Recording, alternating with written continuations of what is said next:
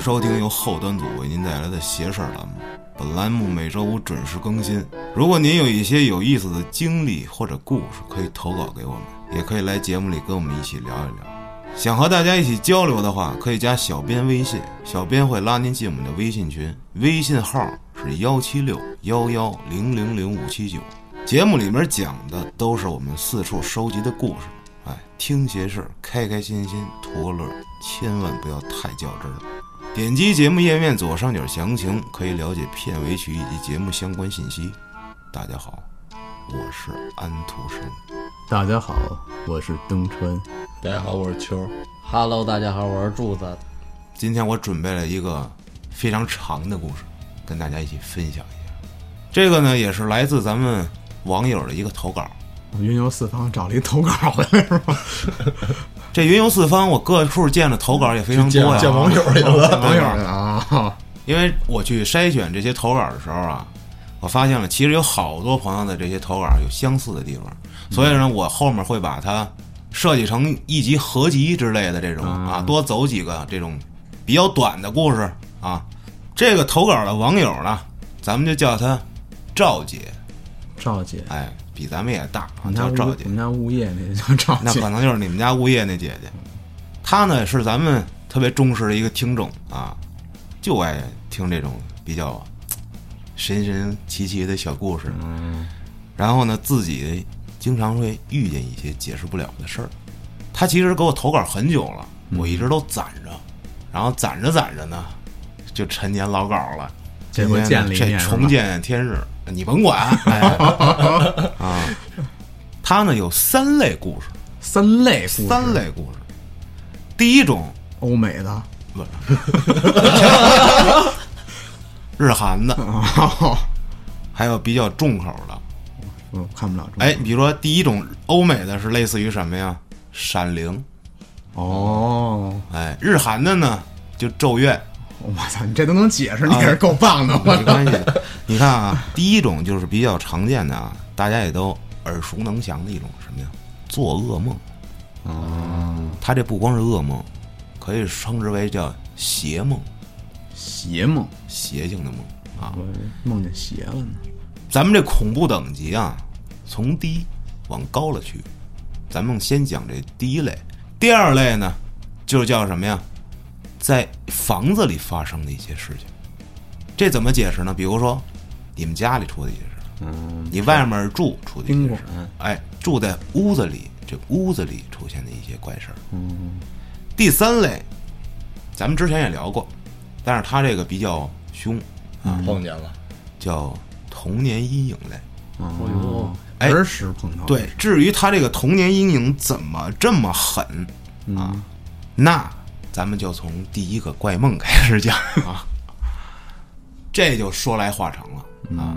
咱们把时间推到赵姐上小学四年级的时候，哎，这赵姐呢八零后啊，是姐了说当时她家里啊太姥姥，就是她姥姥她妈，啊，呃那个年代就特别早了，还裹小脚呢，你算吧，估计得民国时代对，民国了，也差不多就那个二三十年代那会儿，估计是啊。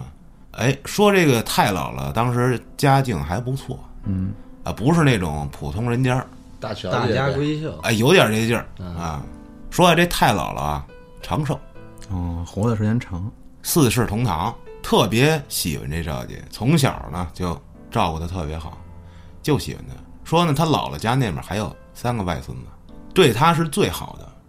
太姥姥去世那会儿是八十八岁，这数还挺正啊。就太姥姥是八十八岁去世的，对，我操，可以，你算算，他那会儿还小呢，他八零后，你算那会儿那估计你往回倒，你算九十年代，然后再倒八十年前，我操，嗯，一几年、二几年生人。说呀，有这么一天，放学了，回到家，就听家里人有人说呀，这太老了没了。嗯，哎，当时他还小，上小学，这帮大人就说得去忙这事儿去。嗯，因为他太小了，就没带他去，给留家让他做作业了，就家里就剩他自己了。嗯，就待着呗，该写作业写作业，到了晚上睡觉了，哎，故事来了，说那天呀也特别正常的就睡着了，嗯，哎，开始做了一个梦，这梦里啊，就就感觉天地呀、一片空白，就是眼前一片白茫茫，嗯。就好像是在一道这个白色光芒笼罩的隧道里，这么一个感觉。我不知道大家能不能体会得到啊？就就你就只能脑补一下，就好像一个大灯管 开着灯你在灯管里头走。反正就是白的白隧道嗯啊。他呢，在梦里就感觉自己是这状态是刚放学回来，啊，哎梦里对，还背着书包呢。嗯哎，这往前走着走着，不远处，他这太姥姥就站在那儿了。哎呦，哦，在这白光光世界里，哎就两个人，哎，不是，这太姥姥呢，她位置还挺高，飘着。上帝视角，哎，这哎，对对对，啊当时看到了这个太姥姥应该是飘在她上方偏左的视线的这个位置了，啊，她并没有正对着她，啊，等于她太姥姥的右半边对着她，嗯。看向她的右方，看着那个方向，哎，底下站着一票人，哎，大家懂这个画面了吧？嗯，哦，等于就是他太姥姥是个神儿似的，下边背一帮小弟，哎，对，哎，这帮人就是他们家亲戚，啊，在那儿仰望他，但是呢，都是他姥姥家的亲戚，哦，没有他爷爷奶奶家的。这老太太呢，就弯着腰，就这么瞅着他们。嗯，哎，结果就这么一回头，就看见这赵姐了。空中的老太太回头看见赵姐了，对，哎，就冲他摆了摆手，示意他呀过来，过来。啊，哎当时呢，他在梦里也没觉得害怕，哎，毕竟是自己亲人，对对自己那么好，对对对。哎，就过去了。这太姥姥就开始抚摸他的头，啊，撸他，这种 这种这个长辈爱孩子的这种表现啊，哎，这没毛病啊，哎，然后就好像往他包里放了一什么东西，接着自己就飘走了啊。啊就不管那些人了，就走了。就往这个隧道的尽头就往前飘了，不管那些人了。嗯他能看得见呀、这前面啊，梦啊出现了一个黑色的大木箱子，就是那种，呃，早年间家里可能如果是住平房的话，那有那种压箱底儿。什么叫压箱底那种大木箱子装衣服呀什么的。嗯哎，就那种大箱子，一人多大，里面塞一人没问题那种。嗯，哎，这老太太呢就把这盖儿打开了，一片腿儿钻进去了。老太太进去了，老太太自己进去了，我到家了，孙悟空啊，大箱子那能装人。嗯哎，蹲下，自己把箱子盖儿扣上了，哎呦，讲究啊，讲究啊！这 我我回家了，得关门，把门带上了。这梦到这儿，他就醒了。这梦里呢，他就感觉自己除了他喊了一声“太姥姥”，还有那个关箱子发出的咔嗒一声，没有任何声音，嗯，静音的。哎，接着睡吧。早上起来一醒，这亲戚都来他家了。嗯，哎，就收拾这老太太的遗物。这么巧，他家里还就这么一个大木箱子，就有一个大，哎，有一个，就是这老太太生前就用的这个，嗯，里面装着她的什么，反正乱七八糟东西吧，就准备啊，把这个箱子打开，但是呢，没有钥匙。嗯，箱子上呢有一那种老挂锁，这钥匙就是平常他太姥姥拿着。嗯，哎，你说这故事说到这儿啊，其实大家可能已经能想到了。如果说按照这个梦发展啊，嗯这老太太好像在梦里给她那包里放了个东西，嗯，会不会是把钥匙呢？哦，对吧？嗯，果不其然，她就自己翻这包，啊，他也想到了，真拿出一把钥匙来，是自己没有的，就说是不是这把呀？去试了试，打开了，他根本就没见过这把钥匙，也不知道怎么出现在他包里的。哎，非常神奇，跟所有人说了。那会儿就上小学嘛，说我这做一梦啊，梦里头有老太太了，这个往我包里扔，没人信。肯定的，小孩说话嘛，但是这箱子还真就打开了，你这他家里人也解释不了。嗯。后来他琢磨，这可能是太姥姥啊，就过来跟他告别，嗯。见他一面就颠了。哎，因为没什么这个别的事儿发生，嗯。你保不齐是谁不定，他他太姥姥活着的时候扔他包里的呢对吧？嗯，哎，这是第一件事儿，这算是一个小开头啊。咱们抛砖引玉，引出来他们家又有人去世了。我觉得又一箱子，这回啊是他姥爷，他姥爷呢年轻的时候呢是个厨师，饮食啊作息啊特别不规律，嗯，还特别爱喝酒，没事，炒着菜吃一口，吃一口。就不是就炒炒可能是菜，喝啊喝口啤酒，然后直接啤酒就倒锅里。对，有可能这么干啊，反正是呃导致他最后晚年生了很多病，嗯心衰呀、肾炎、肝癌，就各种病，嗯折磨了他得有好多年嗯啊。后来就是基本就是长期住院了。有一次呢，他姥姥就问他姥爷说：“你这头发长了啊，说那个用不用我叫个人过来给你捡捡？你这你就别出去溜达去了。哦，他姥爷是太太姥姥的儿子是吧？姑爷，哦，他姥姥，对吧？对对对对对，他太姥是他姥姥他妈，对对对对那他姥爷不就是姑爷吗，是吧？哎，这老头儿就说不用了，过两天咱们一块儿上单位捡去。嗯哎，咱们这时候带一句，他这个单位啊，就是这姥爷这单位啊，我估计是这种以前的这，比如说像首钢、什么北重这种大国企，里面什么都有，嗯，什么洗澡啊、剪头啊，什么商场、呃超市什么都有，也得花钱，便宜是吧？就是肯定比外面强。嗯你包括是这个咱们以前这首钢里头各种出的东西，你外面买不着的，嗯就琢磨说过两天去这个厂子里头弄去。结果说完这话没两天，老头儿去世了。这老头儿呢是山东人，年轻的时候啊来北京了，嗯最后呢就是去世的时候没死在这个老家根儿呗。啊啊。所以说，他说这个我走了之后啊，就你去世前的这个遗嘱啊，就是说希望把我的骨灰就撒在这撒向大海，渤海湾里啊，啊，这很正常，海撒嘛，对吧？嗯？哎，这家人呢就照做了。后来呢，又有这么一个梦，他就梦见呀、好几次，说这老爷啊，就老出现在他的梦里，嗯，什么也不说，就在那儿站着看着呢。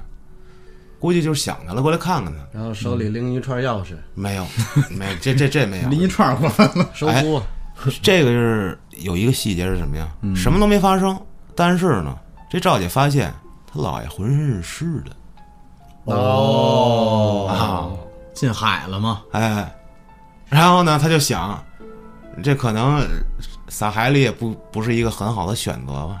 都说入土为安，嗯你说现在出现这海葬，环保吗，不是？它是不占地儿了，是吧？不占这个陆地了。但是我觉得这个老岭啊，你人就得接地气，是吧？你说你扔到海里头，你又不是从海里出来的，他还是得尘归尘，土归土那你要。按这么说，啊 死之后他骨灰塞一块肉里，塞肉里干嘛 人呀是？从肚子里出生。不是，那得塞人肉里，你不能塞人猪肉里。塞回你体内，是吧？哎，这是两个这个家里人去世之后的，算是所谓的托梦啊，其实就是你想家人了，这不算什么。嗯，我说了，开头都比较轻松一，阶段性是吧？的哎，这个就稍微有点意思了。这第三个事儿啊，不是他家人去世了，是他隔壁家一爷爷去世了。他这故事太凶了，每个故事死一人。这怎么说呢？这老人难免家里老人会对对吧？哎，他就赶上家里老人可能这去世之后，就出现了一些事儿，就巧了、啊。而这事儿呢，还是发生在他小学的时候。这隔壁呀、有一爷爷嗯走了，当天晚上他就梦见这隔壁爷爷了。这梦里头啊，这老头儿啊躺在那个门板上，门板哎，就那个古时候停尸不都得哦，躺在那门板对对对上吗对对对，放院子里或者是嗯放屋里那种？对，哎，躺在门板上，他呢就蹲在地上看着他。这忽然啊，这老头儿腾楞一下坐起来了哇，哎，抓着他那手，特别使劲的就跟他说：“我没死，你救救我。”你你说这怎么回事？他呢当时吓一跳，一把就给这老头手甩开了，说：“爷爷，你可能想多了，你已经死了 啊！”然后呢，这老头看了他一眼，哎呦我的妈！咣当一下就折回去了，老头说你骗人，就就躺回去了。哎，醒了，这是算是小分支里的第一个啊。嗯这是一件，就这老头儿在梦里头说自己没死。咱们接紧接着讲第二个，这时间咱往后倒一倒，到这个赵姐上高中的时候了。高二那年，有一个同学，去世了。他是还真去世了。我操，所以呀，他这每个故事都有死人，我操！一集带走一个 但是我得讲一下他去世是怎么回事啊？嗯他得了急性脑膜炎，烧糊涂了，哦，重病，发烧会给人烧的，对对对，能给人烧聋、烧哑、烧瞎了这种，嗯，把脑子烧坏了也有。嗯从家里六楼跳下去摔死了。哇！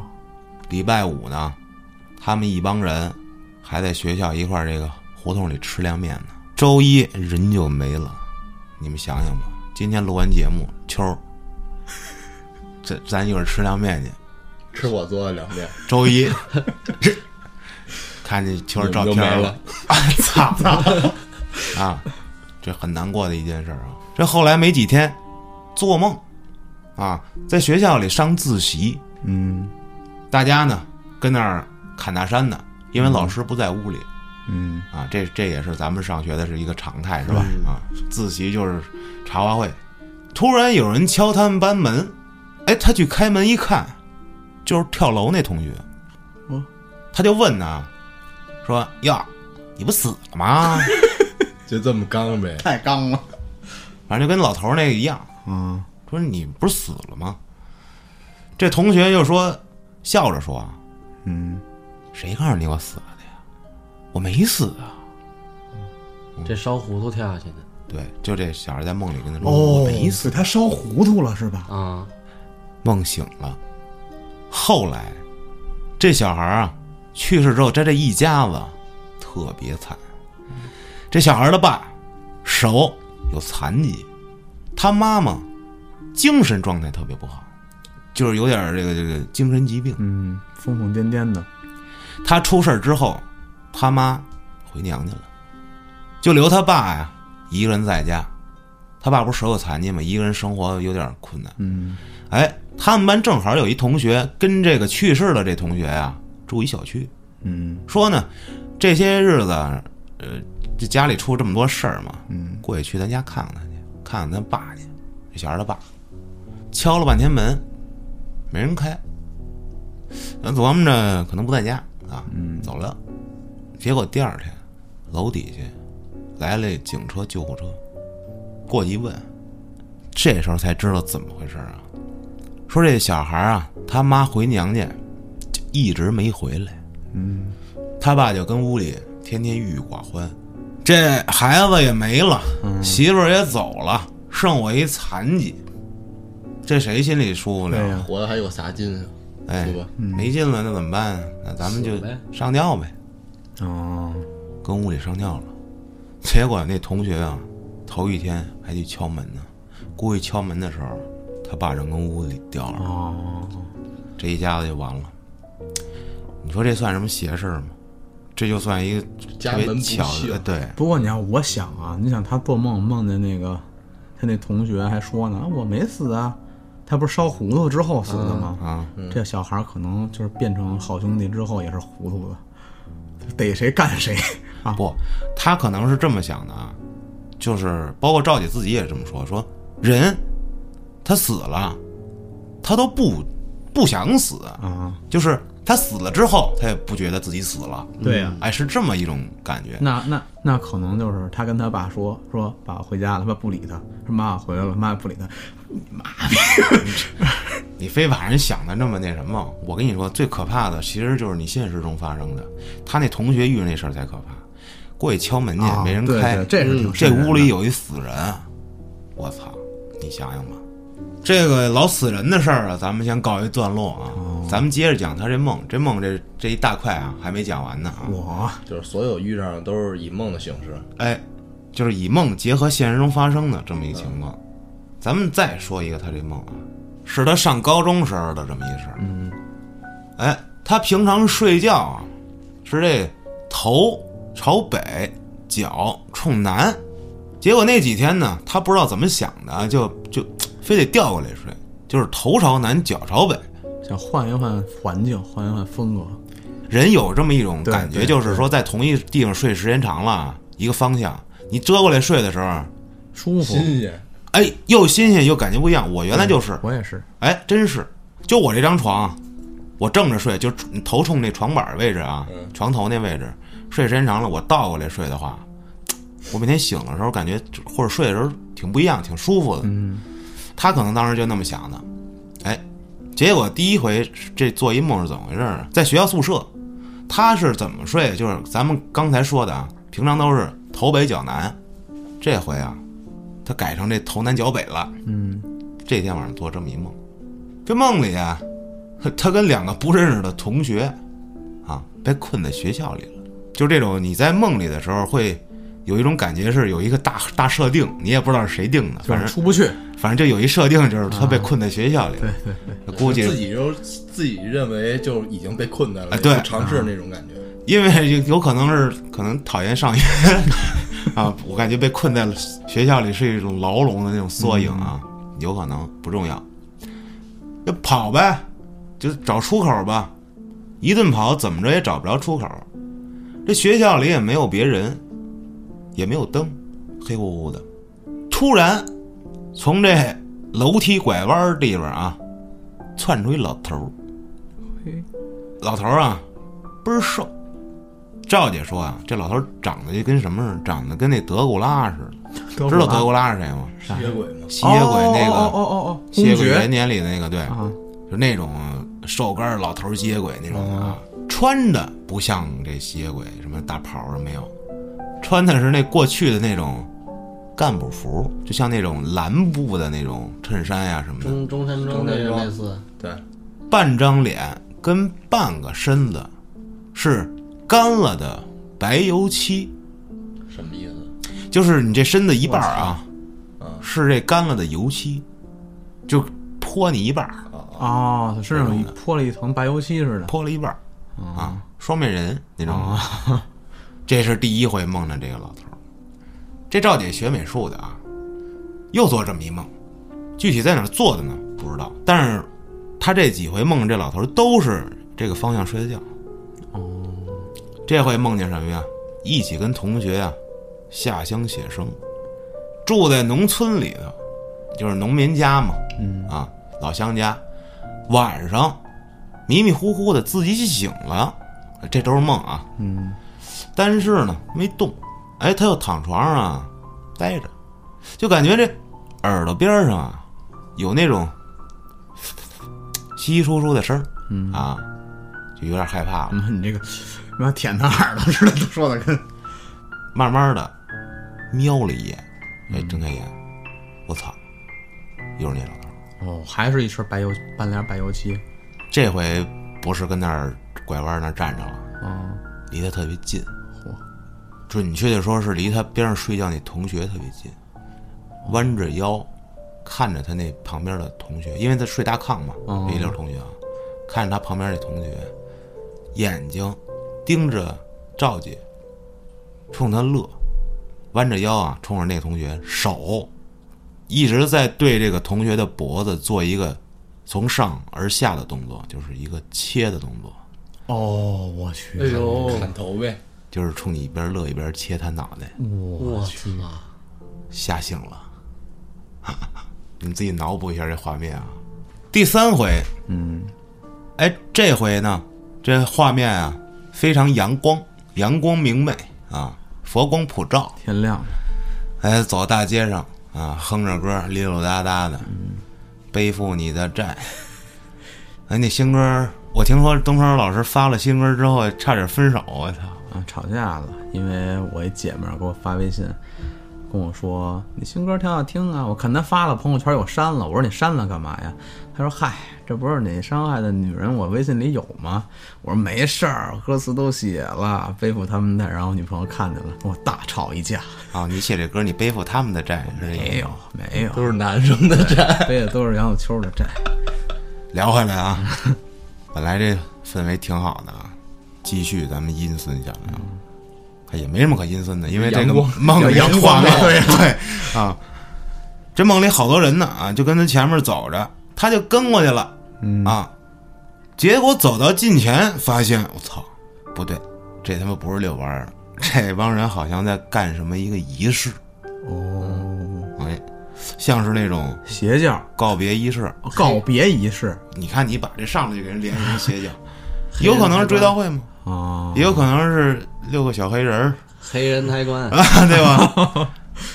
具体不知道啊，反正是像干什么仪式。的。但是吧，这氛围啊并不可怕，大白天的嘛，嗯。就类似这种追悼会这种，做这仪式的这帮人啊也挺正常的啊。他呢就准备说，我得从这儿过去啊，哦。这个边上穿过去吧。嗯哎，边上有一个饭店啊，正好有一条路，哦从那儿抄一近道儿。结果这走着这近道儿啊，一拐弯儿，我操！就看那老头儿又来了，说这老熟人是吧？啊，那两回了都，聊聊呗，这回不一样，这老头儿干嘛呢？跟地上坐着。全身都是油漆了，这回哎，不是，比较恐怖。嗯，两只手啊，胳膊啊伸平了，笔直笔直的那种。嗯，类似于僵尸。僵尸哎，嗯，哎，这回还有一不一样什么呀？这干部服没了，换了一套特别肥的西服。那当时呢，就还没害怕，因为这白天哎对，就心想怎么又是你呢？How old are you 啊？哎，就醒了，就莫名其妙的，你说连着三回老梦这老头儿，他做完这最后一次梦啊，他又琢磨着说，会不会是因为我这个头朝向你每次都是睡那边才梦见的，不是，他说了，不是说跟这个床去分前后，而是说他是头朝北，脚朝南，嗯，他是按方向睡。对，哎，这回他就正回来了，继续头北脚南的睡。从此，这个老爷子就木有了。啊，他也没再敢就是反过来睡过，这最后也没有说为什么梦见这么一个双面人，不知道，反正就是他把这个睡方向调整过来之后，就没再做过这同样这个梦了。这老头儿也就走掉了。失踪了，着急不？可能是最后换了一身这西服，参加这追悼会送走了，哦，可能是。有可能啊，那你为啥剁他同学呢？好玩儿是吧？好玩儿，不知道抹自己一身白油漆。对，这这东西，如果啊，咱们听众脑洞要够大，哎，评论区里咱们讨论一下。对对对，哎，这个故事讲到这儿呢，咱们第一阶段算是结束了啊。关于赵姐的第一阶段梦境篇结束了。赵姐挺厉害的，每个梦都记得这么清楚。怎么说呢？就今天录节目这当天啊，你做一梦，我做了一个我这辈子都无法接受的梦，无法接受。接受不了这个发生的事儿。哦，你在群里说来着，好像我发朋友圈了。哦，对，发朋友圈了。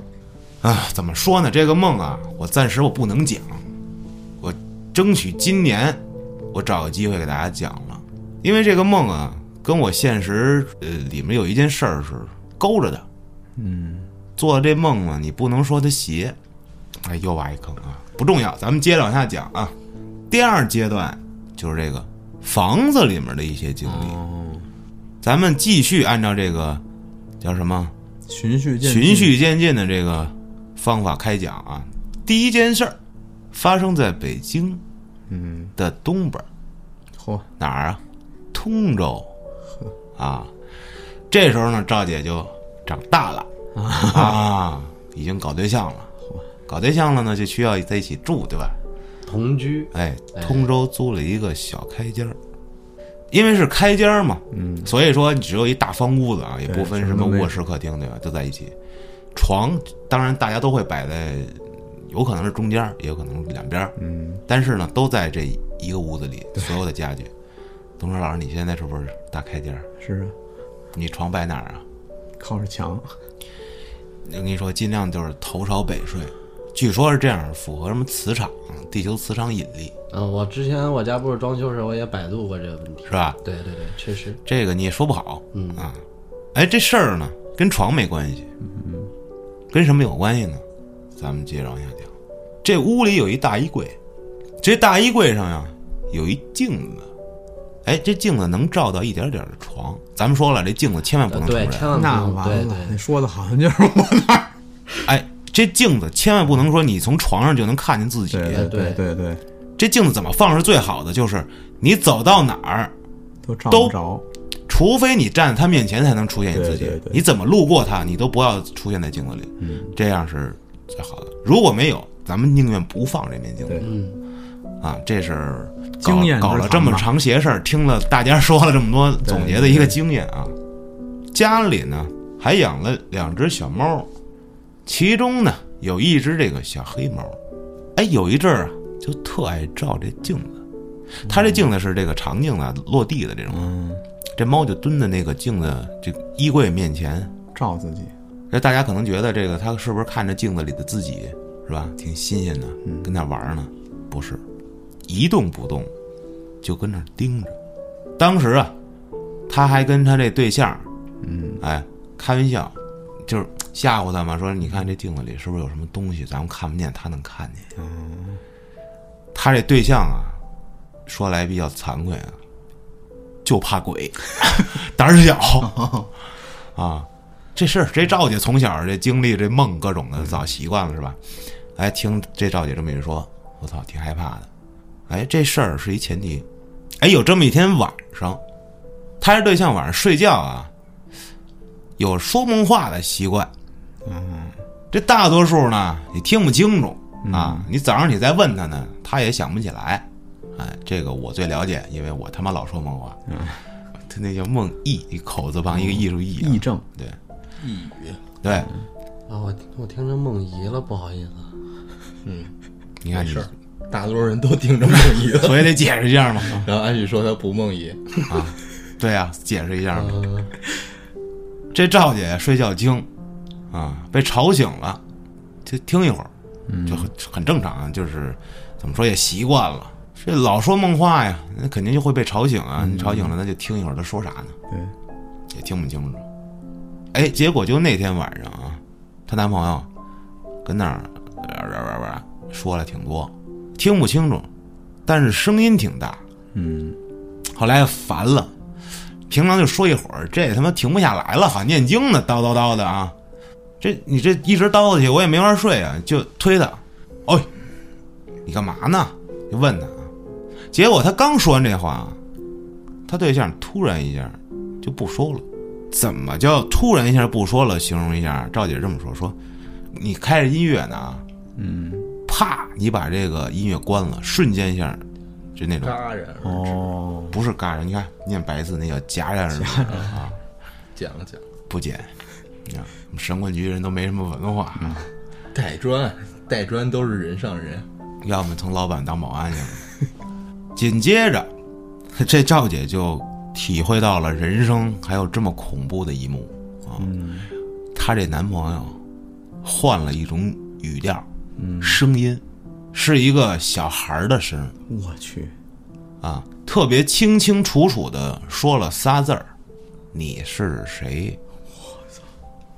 这肯定不是我这种声儿啊，你们自己想那小孩儿的声去。嗯，然后就没动静了，也不打呼噜，也不说梦话，跟那睡了。我靠！当时赵姐就惊了，那赵姐肯定睡不着了。这平常根本就是听不清楚的啊！对呀、这而且说这仨字之后还是那种声儿，你是谁呀？那种还不一样。你说你这种还有点说那种诡异，假有点。对，他是就发出了小孩的声了。正儿八经小孩那种。你是谁呀？嗯，结果呢，就愣在那儿了。我靠，就整个人都凉了。那一瞬间自己也不敢动，赶紧把脚伸回自己的被窝里，对吧？这样能安全一些。猛汉缩脚。还好啊，说这个他那对象是背对着他的。哦，这个时候啊，他这赵姐就怕什么呀？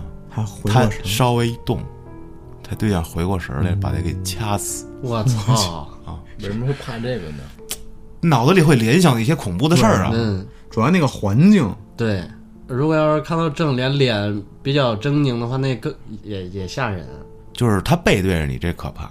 如果他正对着你还好，你看能看着他的表情，就突然转过来一下，你不知道他转过来脸上还有没有五官啊？哎呦，对不对？哎，结果呢，就愣了也得有几十秒吧。这赵姐呢，特别小心翼翼的做了一个举动，翻过了身，俩人背靠背，不再看了。过了一阵儿呢，这对象就打呼噜了，哎，他也慢慢睡着了。第二天问怎么回事，不知道，他男他对象也不知道，不知道。后来呢，就是琢磨这个这件事儿跟他家那镜子有没有关系呢？嗯，也说不好。这个第二个故事啊，还是一个跟镜子有关系的事儿。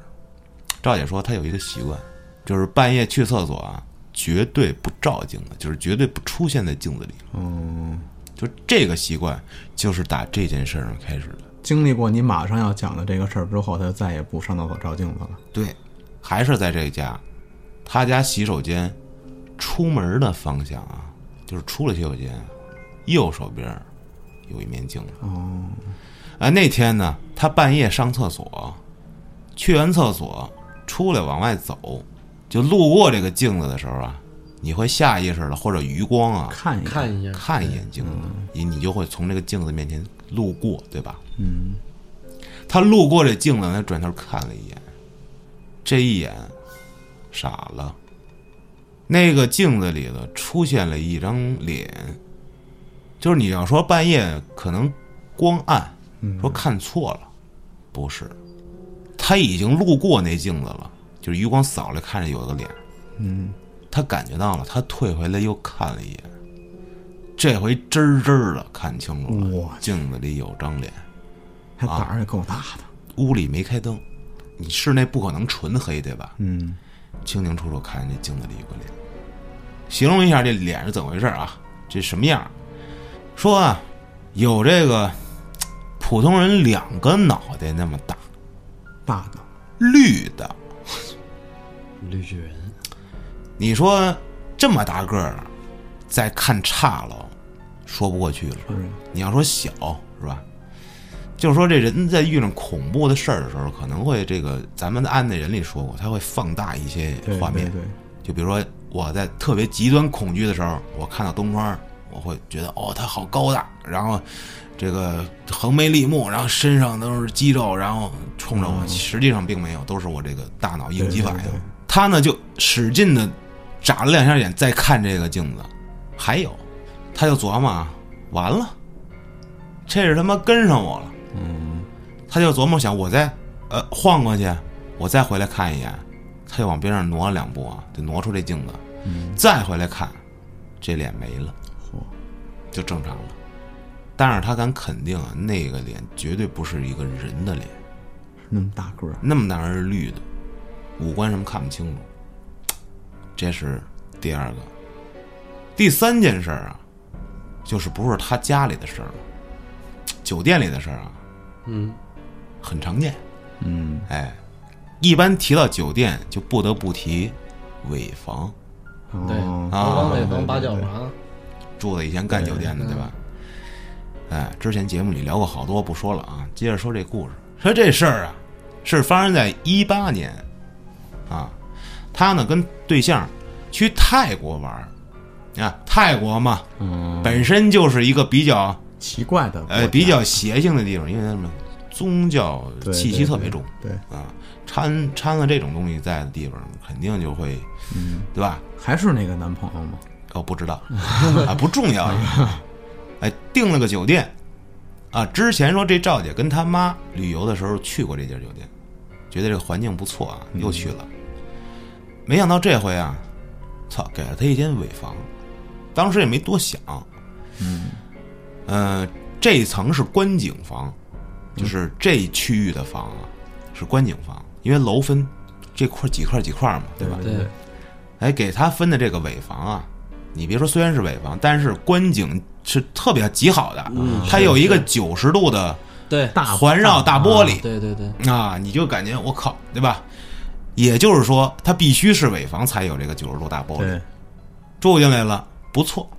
这事儿呢，悄无声息的发生了。第一天晚上，他觉得别扭，心里觉得不踏实。怎么说呢？首先啊，就是说觉得隔壁，具体是哪个隔壁，上下左右不知道啊，反正就是隔壁，就就倍儿吵，怎么个吵啊？就是感觉几个小孩跟那嗷嗷的，就是追跑打闹似的，那个小孩特吵嘛，一半夜里不睡觉那声啊，听得吱吱的。抖腿看节目呢。哎，你别说，有可能跟当时抖腿住一房，哦，就睡不着了嘛，这就就越来越烦躁，心里头就是越发的不安别扭，就这种劲儿，可能大家都有过啊，嗯，就是惴惴不安这种感觉。嗯，他还问他对象说：“哎，你心里有没有什么就是别扭的感觉？”他对象说没有，啊，我估计还是那个对象，因为他说他这个对象还依然很怕鬼，嗯，我估计就是之前那个。第二天情况加重了，就是这这这更感觉别扭了。回酒店的时候，嗯，哎，正好碰上了在这一层的邻居，就是隔壁的，是一个也是这个来旅游的中国游客，嗯，一家子两口子带着仨小孩儿，哦，估计他妈就是这家对子。对对，这晚上这孩子折腾，这仨小孩儿啊，真是熊孩子，就是楼道里追跑打闹。嗯，哎，如果说这第一天晚上不踏实，第二天晚上心慌也不踏实，那第三天就有点不对了。第三天的时候，就彻底在这屋里待不住了。他可能觉得自己这身体里有些反应了，啊，就自己说自己可能当时手贱，掏出手机查了一下相关新闻。哦，这一查不要紧啊，查出一起案子，跟这酒店有关。我简单介绍一下这案子，说呀，这个在中国啊云南的地方啊，有这么一个白富美啊，然后有一个大款，这老板追她，啊，呃，操，这白富美可能招人啊，还不止一个追她的。这事儿应该是在一几年一几年初的时候啊，我就大概讲一下啊，咱们这不是按那人啊，就是这另一个追她的就不是这大款啊，是一个有点儿社会人那种的啊，势力，哎，就那种遍地是大哥那种的劲儿啊。哎，这老板呢，当时是跟这白富美好像有有笔交易是怎么着的，反正是牵扯到了两千万的房产有利益方面的东西啊，是买卖的这种的啊。嗯，哎，后来呢，这大哥就说带着这个女的啊去泰国旅游去，这女的跟这个社会人也纠缠不清。嗯，这仨人呢，只有这女的知道这两个人存在，这个男的就那社会人也知道这大哥，但是这大哥只知道有这女的。啊，就等于这么一事儿瞒着这个大哥，对，哎，之后呢，这个受害人就想就办了他，就想给这大哥办了，跟这女的说：“你们俩到了酒店，把那酒店信息位置告诉我，嗯，你甭管了，我处理一个事儿。”结果这女的呢就发了，然后这女的就谎就谎称嘛，反正说了个理由，没就没跟他去。嗯这男的呢，这大款先下飞机自己就到那酒店住下了。嗯，这大哥啊，这个混子，这大哥自己也进来了，顺利找到这老板，进去普普普，普普普乘三十，捅他妈三十多刀，我操，真捅三十多给刀，捅死了。我去，这真事儿，这事儿在新闻上能查着啊。我当时确实查了一下，反正就后来也告破了。这这你酒店里仨人，你这对呀，这他妈什么行为？这这这这能逮不着你们对吧？看信息不就知道了吗？就这事儿发生完了啊，就这酒店里就开始有点奇怪的东西了，哎，这赵姐当时住幺六幺幺房啊，有十六层，第十一号。这事儿好像发生在第十二层的第多少多少号？哦，他们差着楼层呢。呃，怎么说呢？他可能这东西他会上下楼串，你知道吗？这老板肯定怨气巨大吧，对呀，莫名其妙就死了一，会儿还没来，是吧？本来就烦自己一个人睡觉，这莫名其妙就就没了。嗯，这绝对好兄弟了。其实庆幸就是他没出来吓唬他了，就只是自己心里感觉到不舒服不舒服而已。这个故事呢，第二阶段算是讲完了，房子里的事儿没有。房子里的事儿。咱们还差最后一个阶段，先不聊最后一个，咱们先聊聊这个房子里的事儿。说一个我的亲身经历啊，这是发生在五一期间的事儿。今年五一期间，上个月。东川知道，你是你算是亲历者，我跟柱子说这事儿了。嗯，就是有一天晚上啊，我跟这个外地宾馆里的，夜里十二点多快一点，哦。我好像有什么事儿，具体什么事儿啊不重要，重要是我给东川打了一电话，对，我俩聊了半个多小时。也就半个小时，二十多分钟吧。当时东川的女朋友在他旁边呢，嗯，我当时聊着聊着，我跟他突然说了一句，我说我动不了了。嗯，我当时喝了点酒，但是没喝多少。我知道，我躺在床上，全屋里开着灯啊。我那房也不是尾房，就中中间的房。我开着灯，我躺在我那床上，我也没脱鞋。真的啊，我醒着，我他妈感觉我动不了了，就木在那儿了。然后我的眼睛就只能看到我的斜上方，我就搂到我这个脚底的这个方向啊，嗯，飘过一影子，划过去了，直接就，哎，过了那么几秒吧，我又能动了，但是当时我心情就越来越不好了，我把这事儿告诉他了，然后他就我操我操，然后说说了我操乘十，我说行了不聊了，我睡觉了，就挂了，挂了之后我真的我瞬间我就睡觉了，得亏你有个好睡眠。当时心情也确实不好，没揪这事儿，没管这事儿，结果害怕吗？我不害怕，我不害怕，但是就是怎么说呢？因为你毕竟录了这么多节目嘛，对吧？你该后来能能能动了，能动了就没事了。操！我直接躺那儿我就睡了。哎，这后面发生了一系列事儿，咱们以后再讲。就是我从外地回回北京的这路上一路上，哎，咱们开始把这赵姐的第三阶段给讲明白了，就是童年阴影阶段。咱们再把时间往回倒一倒啊，倒到赵姐上初中的时候。说这时候啊她刚搬了一新家，她爸呢也说不好是因为啥，反正就是可能觉得好看，哎，就给她这个房门，她那屋的房门后边啊贴了一画儿。这画儿是什么画儿呢？就是大家可能很常见那种，就是洗浴中心有那种，就是抱一陶瓷罐儿啊那女的，有的是穿着衣服，有的是没穿衣服的那个，那为什么安赵姐的屋里啊？不知道，他俩觉得好看，呃，具体穿没穿衣服不知道啊，那画儿啊，当时他也没在意啊，他这书桌啊是背对着这门的，所以说关起这门来，那个画儿正好冲着他后背。嗯，就一开始还行，没什么事儿，后来呢，觉得不对劲，别扭，就是你也说不出来哪儿不对劲啊，反正就是浑身不自在，就只要是关上门，这劲儿就来了，最后发展到就是瘆得慌，即便家里有人都瘆得慌。你关门啊，就瘆得慌。就背后发凉呗。对，其实这个时候啊，他都没把这件事儿，就是这个感觉跟那个画儿联系起来。嗯，因为说，不管是搬家前、搬家后，他家里他自己啊也会在墙上贴好多海报，嗯，所以这个不光只有这墙上一个画啊，啊，还有别的对。对对对对。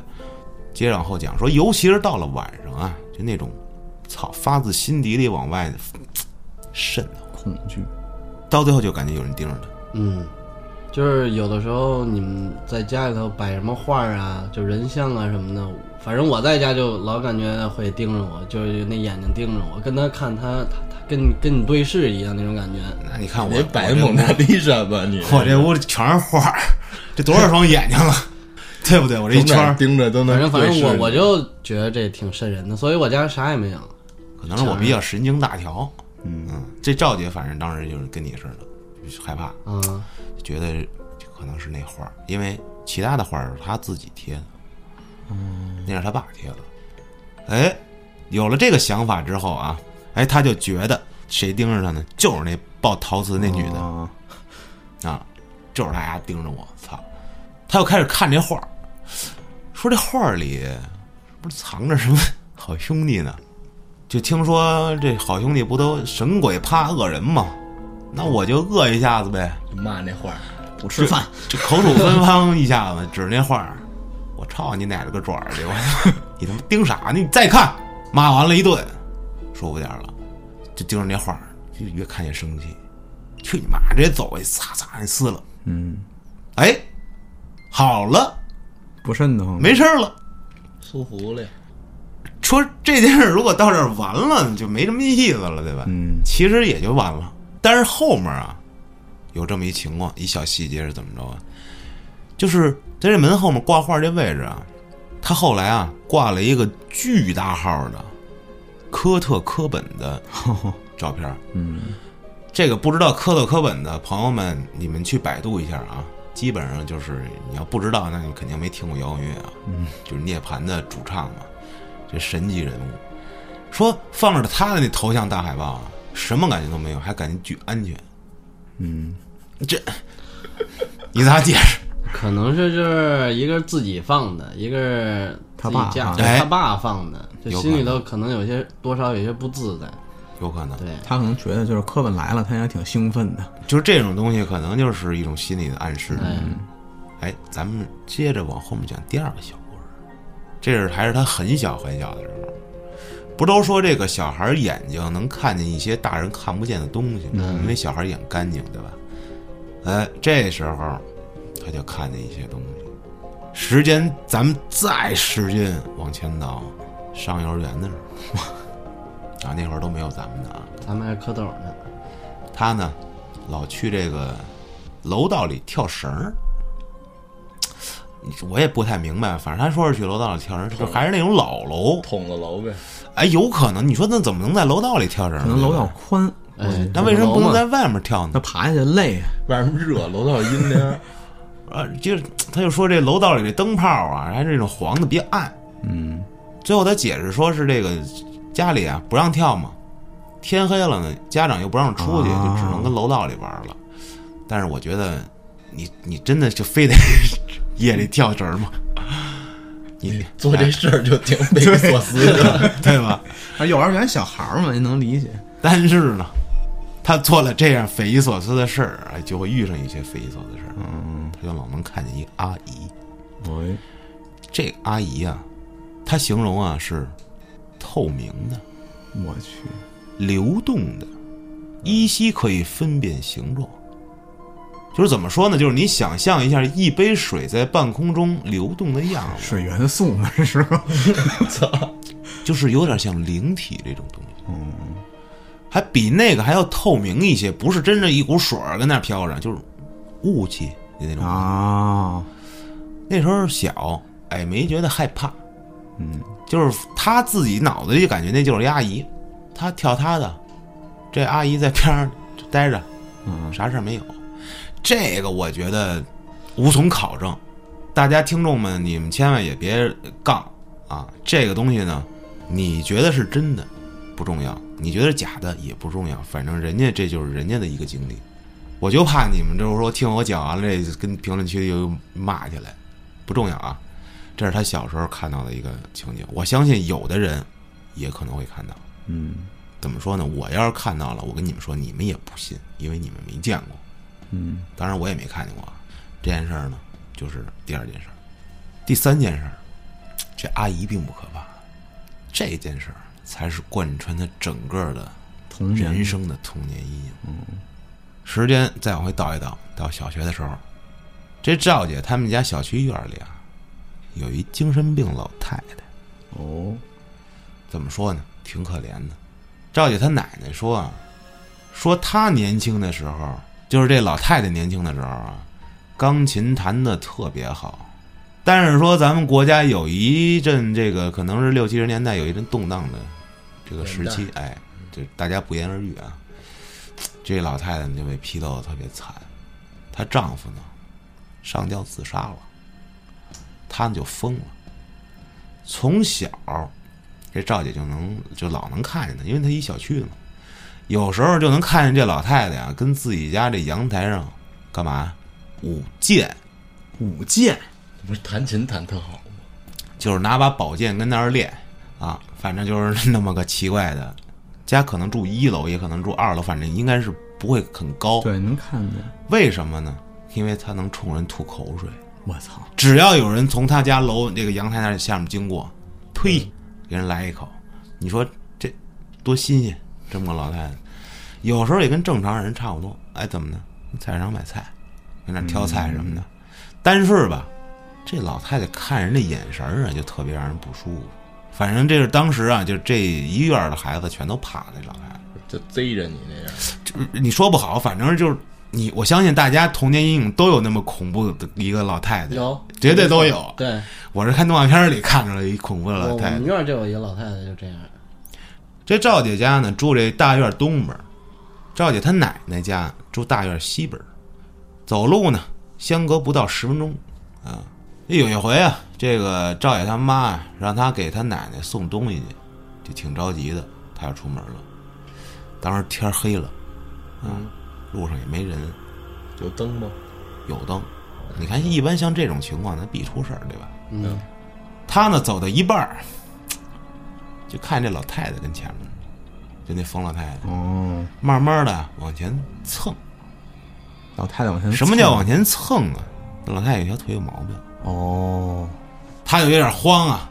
我靠，她知道这老太太回家跟她去她奶奶是一条路，嗯这顺路了，这挺尴尬的，这还绕不开。你说这这东西不送也不行，你说咋办？